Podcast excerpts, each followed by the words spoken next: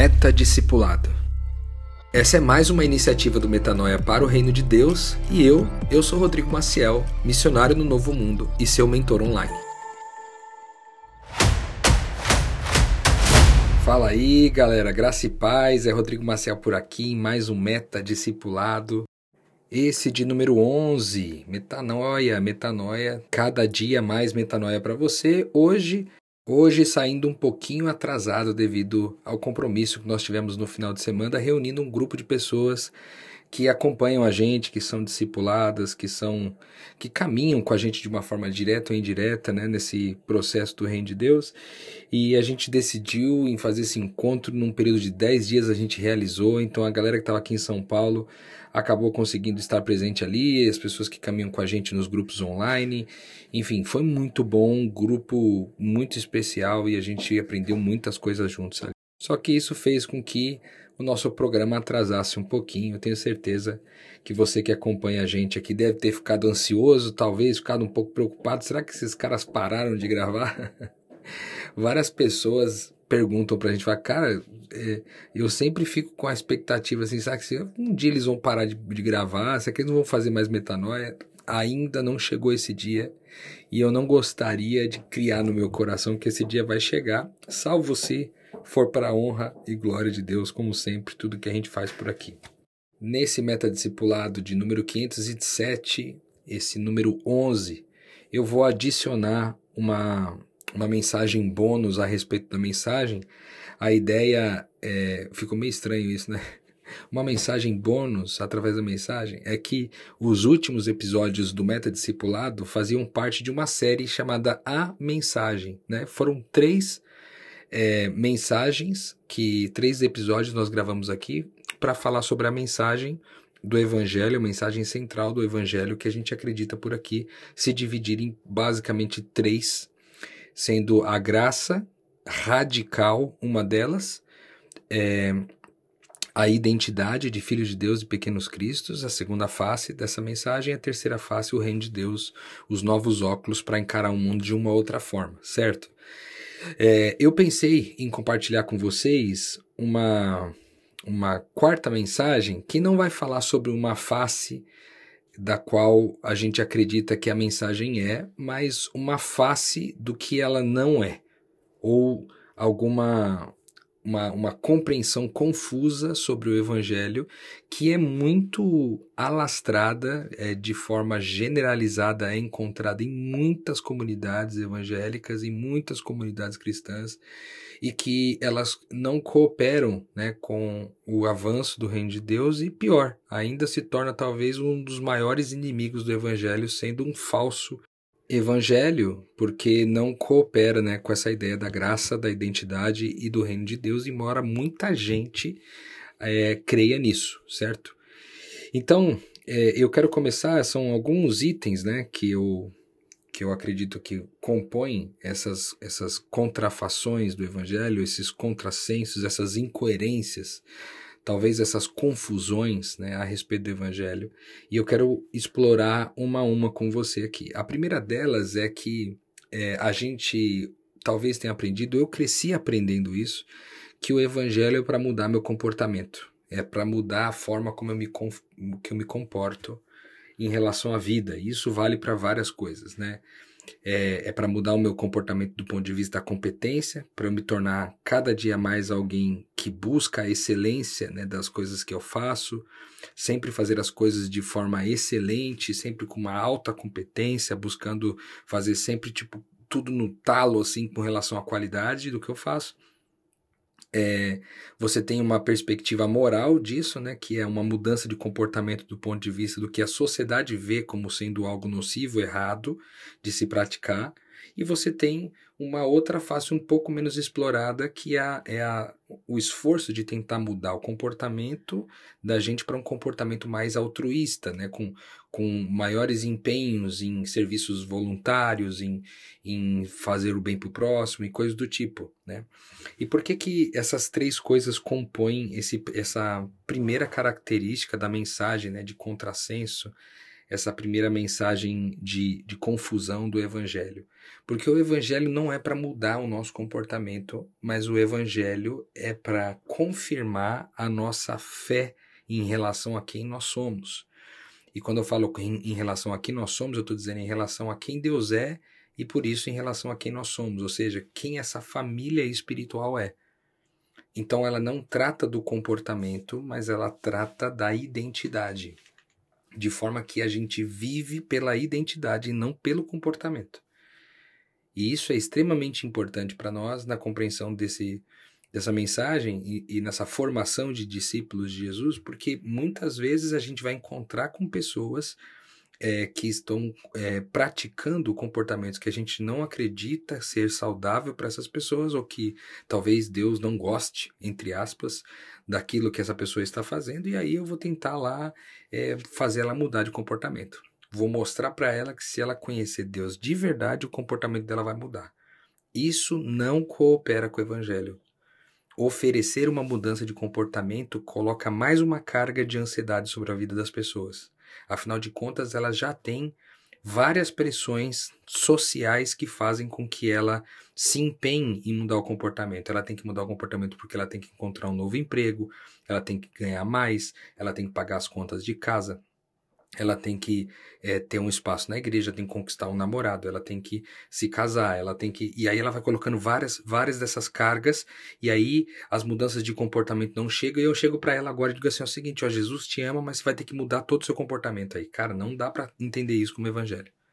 Certo? Então, essa é a primeira parte daquilo que eu creio que, além de não cooperar com o evangelho, ainda joga contra. Entende? E aí eu pergunto para você, quantos lugares você já ouviu? Quantos sermões você já ouviu? Quantas músicas você já ouviu? Né? Quantas quantas senhorinhas e senhorinhos, senhorzinhos falando sobre o evangelho, sempre colocando o empenho na mudança do comportamento. Quantas pessoas você já ouviu falando desse jeito? Isso tem tem um reverb histórico, né? É, em relação ao comportamento, que é muito antigo, nós não vamos explorar isso aqui agora, mas basicamente é, é essa noção né, de que eu me comportando bem, Deus vai gostar de mim, é, porque. E, e, e essa pauta de eu me comportar bem, Deus vai gostar de mim, se estende para a família. Se eu me comportar bem, meu pai vai gostar de mim, minha mãe vai gostar de mim.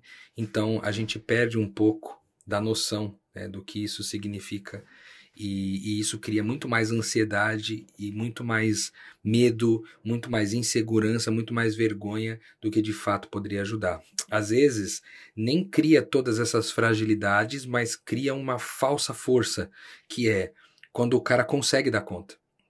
Quando ele fala, não, eu vou ter um comportamento irrepreensível, moral em relação à competência, eu vou ser competente em tudo que eu faço, eu vou ser altruísta em tudo. Isso aí também carrega uma carga muito grande de soberba e isso faz com que o caminho para o evangelho seja um caminho também invertido, certo? Então, é, o evangelho não é para mudar o comportamento das pessoas. O, o evangelho é para levar a consciência das pessoas quem elas são.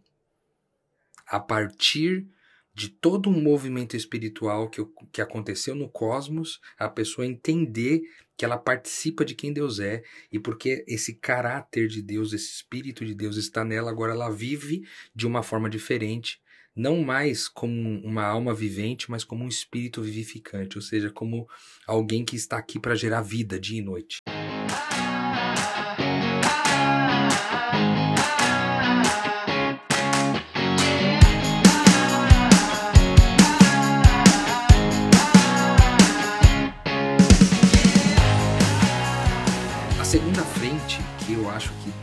Carrega muitas confusões a respeito da mensagem e que, além de não cooperar com a mensagem do reino, ela ainda é, atrapalha é quando a gente entende de uma forma direta ou indireta que Deus, a pessoa de Deus ou a entidade de Deus está no final do processo.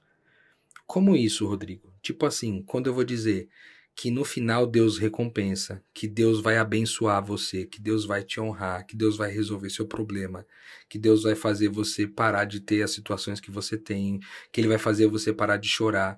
Quando eu coloco Deus no fim, é, isso vira uma obsessão muitas vezes e torna e, e, inspira, instiga o coração comercial das pessoas. Né? A palavra de Deus diz que esse coração do ser humano ele é comercial, né? Tanto fala que quando o inimigo das nossas almas, né, na história cósmica, quando ele ele rompe relações com Deus, é porque nasceu no coração dele uma necessidade comercial. Nasceu comércio no coração dele. E esse comércio, ele é muito instigado quando eu coloco Deus no final. Quando eu digo que no fim Deus vai resolver todas as coisas. Por quê? Porque eu fico trabalhando dia e noite na expectativa de que esse Deus venha e me remunere por um serviço bem feito. Que me remunere por uma crença bem estabelecida. Que me remunere por uma rotina é, religiosa bem é, segura, sabe? Então, eu exercito meu coração comercial caído, frio, né? Nesse coração que, que não que, que Deus não, não, não se movimenta dentro dele, porque ele é um coração de pedra, né? O coração que Deus se movimenta é o coração que ele mesmo deu, que é um coração de carne. Então, é, a gente vai comercializando com Deus, acreditando que lá na frente, então Deus vai resolver nosso problema, lá na frente Deus vai abençoar, lá na frente Deus vai recompensar. E muitas vezes, em muitas circunstâncias, não é isso que acontece. E aí as pessoas vão criando narrativas, narrativas e outras narrativas, porque as coisas às vezes não vão dar certo, e elas vão criando narrativas para dizer que de uma forma direta ou indireta é, é, Deus foi remunerando elas no meio do caminho, né? Então ela fala assim: ah, se eu fizer tudo certinho, então minha mãe não vai morrer. Se eu fizer tudo certinho, então meu pai não vai morrer jovem. Então, se eu fizer tudo certinho, sabe assim? Então, colocar Deus no final é, é instigar, é inspirar um coração é, que é comercial. Então, nós não vamos nessa direção. Uma outra frente importante, a terceira, é a, a frente de que é, essa separação entre nós e eles, né? e como que isso acontece de forma geral.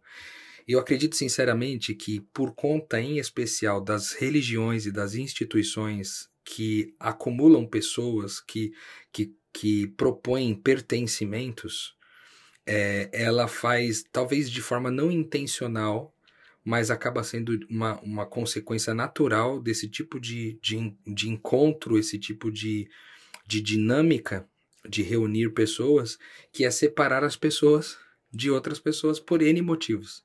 Né?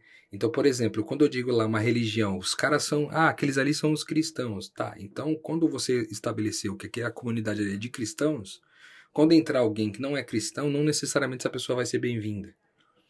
E às vezes você vai fazer um esforço para querer mostrar para aquela pessoa que ela é bem-vinda, mas você não vai conseguir, porque você acredita que ela é inferior a você. Porque você alcançou um certo conhecimento que ela não alcançou. Então, quando eu digo para essa pessoa assim, olha, é, a minha religião é assim, eu acredito que ela é a religião verdadeira, ela é a religião certa, você está separando. E aí em Provérbios 6 vai falar isso, né? Que tem seis coisas que Deus odeia e uma sétima que ele abomina. E basicamente o que ele abomina é que haja intriga, separação entre os irmãos. Tudo aquilo que separa as pessoas é abominação para Deus. Porque Deus é a unidade de todas as coisas. Então, essa noção de eles e nós, nós e eles, né, tanto na religião quanto na política, quanto nas tribos das mais diversas, os skatistas, os caras que andam de patins, os skinheads, os punks, é, os, a galera do forró, a galera do. É, os Faria Limers, né, como a galera diz aqui em São Paulo, galera que é dali da região do, do polo financeiro de São Paulo. E aí você vai criando várias tribos e dizendo são eles e somos nós. Tribos também que podem ser estabelecidas entre mulheres e homens, entre é, gays e trans, né? Entre e várias outras frentes. Quem é evangélico, quem não é, quem é católico, quem não é, quem é de Ubanda, quem não é. Tudo que você classifica, de uma certa forma, você separa, e ao separar, infelizmente, nós não sabemos fazer uma boa classificação como seres humanos, devido à nossa a nossa fragilidade, a nossa condição caída, a gente não consegue classificar bem as pessoas sem separar elas. Né? Eu acredito que Deus é um Deus de classificações, mas eu não acredito que ele classifica as pessoas separando elas. Eu acho que ele classifica as pessoas para que elas possam ser vistas de forma diferentemente belas, mas nunca tirando elas do seu contexto, tirando elas do seu corpo principal, sabe? Então, essa noção é, de isso inclui aquela noção de santidade do tipo ah, o evangelho vem para ensinar você a ser separado do mundo. Não cara o evangelho não vem ensinar a gente a ser separado do mundo ele vem ensinar a gente a se misturar no mundo e ser sal e luz desse mundo certo? E não ser sal e luz do mundo acreditando que ninguém mais à nossa volta é mas ser sal e luz do mundo independente do que você se mistura certo? Talvez na comida que você vai pôr sal já tem um pouquinho de sal Talvez no lugar onde você vai pôr luz, também tem um pouquinho de luz. Então isso é importante demais para nós, para cooperar com a ideia do Evangelho. Quando, quando a gente prega uma mensagem onde existe uma separação entre nós e eles, nós estamos indo na, na, na direção daquilo que é abominação para Deus. Uma outra coisa que é até um pouco parecida com a ideia de, de colocar Deus no final, mas é sensivelmente diferente, é a ideia de um céu é, da venda de um lugar, né, que a gente em muitos lugares chama de céu, de um outro plano, onde é, é um céu de delícias, onde há férias coletivas permanentemente, né? E aqui eu quero falar sobre uma coisa muito importante, cara. Por que que essa noção de um céu, de um paraíso, de um lugar muito bom que a gente vai depois daqui se a gente fizer a coisa certa, por que, que essa noção se alastrou e foi muito comprada, vamos dizer assim, pela sociedade que a gente vive, em especial a sociedade que a gente vive agora, né? depois da Revolução Industrial, depois do início do capital? Porque a ideia de um céu de férias coletivas permanentes agradece a todo aquele que só vive para trabalhar. Só vive para o emprego, entende? Tá todo mundo tendo que trabalhar muito para poder pagar as contas. Tô, tô ali dando gás, dando gás, dando gás, trabalhando muito, entregando, entregando, para no final receber um salário baixo que não é suficiente para pagar minhas contas. Cara, eu quero descansar dessa vida. Eu quero descansar dessa vida. Então, um céu que tem uma mansão sobre o um monte, onde você vai ter suas florzinhas, você vai passar o dia inteiro cuidando de carneirinho, brincando com o leão, voando com as cobras e podendo fazer isso e aquilo. Sabe? É, é um é uma noção é, sobre o céu que, que ela é pequena sobre o que de fato a gente vai encontrar nesse outro plano.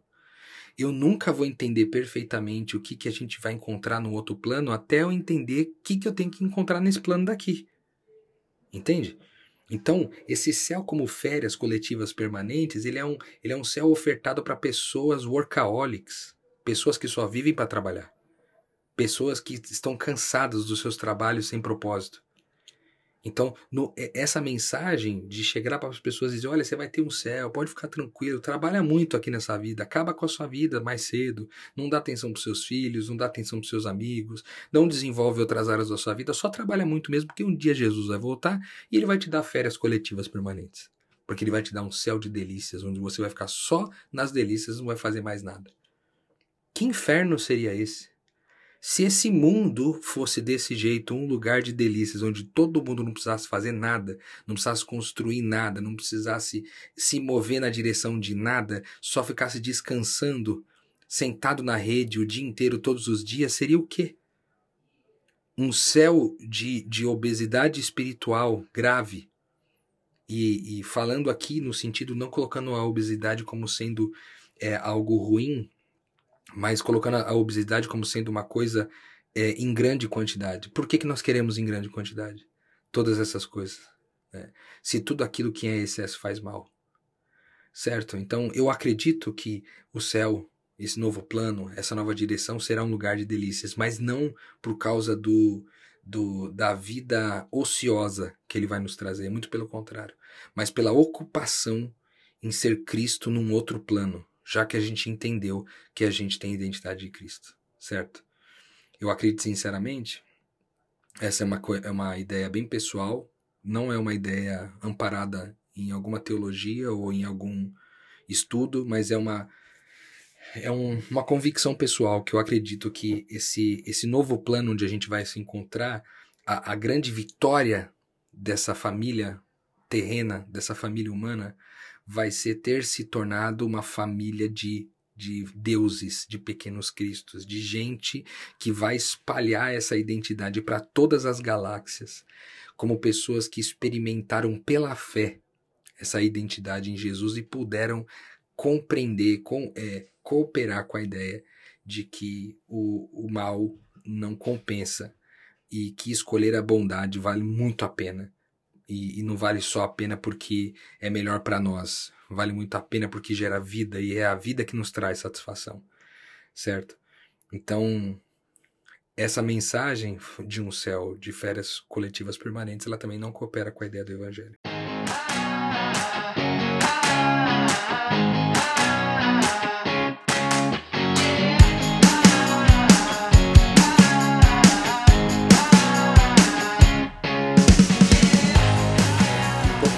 Isso é a ideia de não ir para o inferno, né? Porque quando você pensa no inferno como lugar de tormenta constante ou como lugar de, de finalização da existência, dependendo da forma como, dentro das ramificações cristãs, você acredita na questão do inferno, é, independente do que for, quando eu, quando eu trabalho, quando eu me empenho na direção de não ir para o inferno, primeiro que eu estou indo numa direção negativa. Eu não estou indo propor algo, eu estou indo combater alguma coisa, entende? Então, é, é, já é negativo a partir desse ponto. Eu, eu, estou trabalhando para não ir para algum lugar. Isso não faz sentido, isso não tem propósito, certo? A segunda coisa é que quando eu, eu vou nessa direção de tipo, é, você tem que se relacionar com Deus para não ir por fé, eu, eu planto o medo no coração das pessoas. Aí, pelo medo da tormenta, eu me aproximo de Deus como alguém que, que vai resolver minha conta, né? Quem sabe ele me livra disso aí. E isso faz com que a gente se distancie de um coração de um pai amoroso, né? que repreende e disciplina sim aqueles que ele ama, mas ainda assim continua sendo um pai amoroso, certo? Então essa noção de inferno pode ser muito contrassenso para nossa mensagem, essa mensagem que a gente falou nos últimos episódios. É, uma outra característica também, que é muito falada aqui também, é, vai contra essa direção do evangelho, é a ideia do não sofrer. Né? Por quê? Aqui, cara, você pega essa, esses países que são subdesenvolvidos ou países que estão em franco desenvolvimento, é, você encontra muito sofrimento, muita pobreza, muita doença, muita falta de, de saneamento básico. Né? Você sente, você percebe uma carência de muitas coisas. Então, a pregação de um Deus que vai sempre aliviar seu sofrimento, ela não coopera com a ideia da identidade. Afinal de contas, é, o próprio Jesus mostrou para nós em vida que ele, mesmo sendo o próprio Deus, mesmo sendo o primeiro filho de Deus, assim como nós somos, ele não foi poupado dos seus sofrimentos. Em diversas camadas, ele não foi poupado do sofrimento. Aliás, o sofrimento dele no final da sua jornada foi tão grande que ele soou sangue. E os servos não são maiores do que o seu senhor, como ele mesmo diz. Ou seja, haverá sofrimento na nossa vida.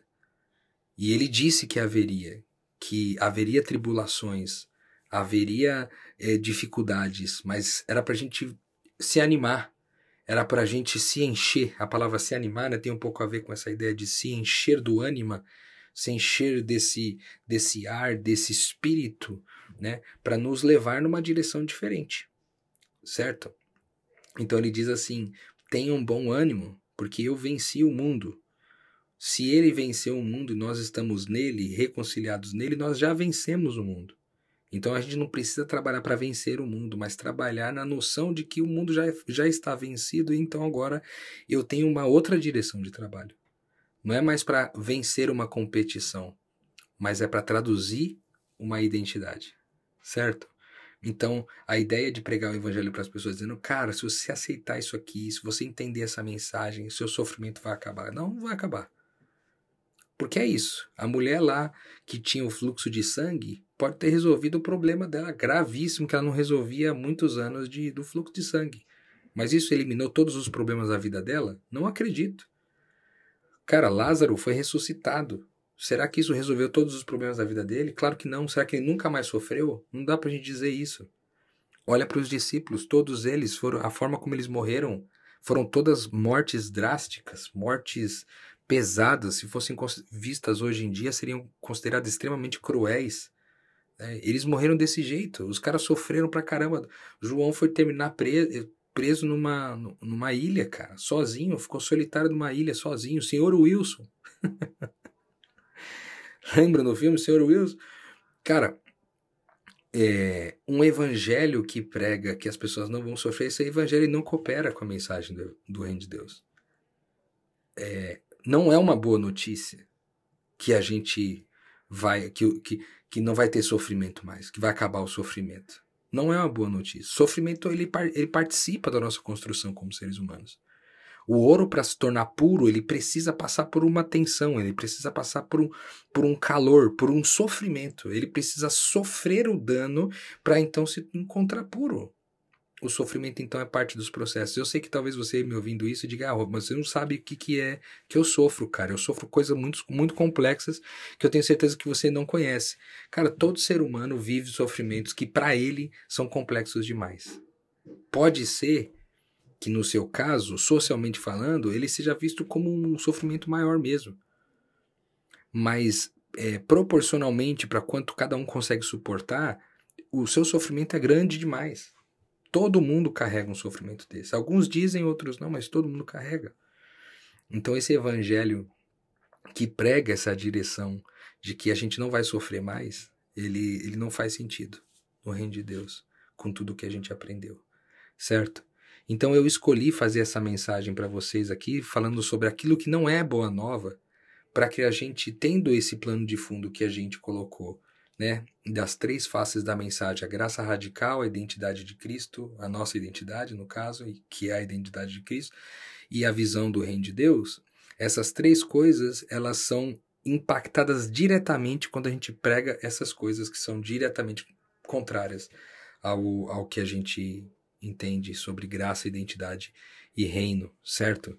Então eu gravei esse episódio para você meditar nesse assunto, para você pensar sobre isso, para você pensar quantas vezes, né, você compartilhou é, uma mensagem, compartilhou uma palavra de um Deus que vai nessas direções que nós citamos hoje aqui. É, isso não tem a ver com quem Deus é. Né? Isso não agrupa as pessoas, não reconcilia as pessoas, não coloca as pessoas no mesmo plano, não colocam as pessoas no reino de Deus não as fazem se sentir livres da culpa, da vergonha, do medo, da desonra, não as fazem chegar nesse lugar. Muito pelo contrário, só coloca cada vez mais peso, cada vez mais ansiedade, cada vez mais preocupação. Nós não vivemos nessa direção. Então, é sobre isso o metadiscipulado de hoje. Eu espero que você tenha compreendido aí. Se você quiser, eu faço uma sugestão para você. Pega um caderninho, volta ao episódio hoje, ouve de novo, anota as coisas que eu acho que pode te ajudar a compreender muito bem essa direção que a gente está usando aí para o metadiscipulado, beleza? Graça e paz para vocês todos, que Deus os abençoe e a gente se vê na próxima semana.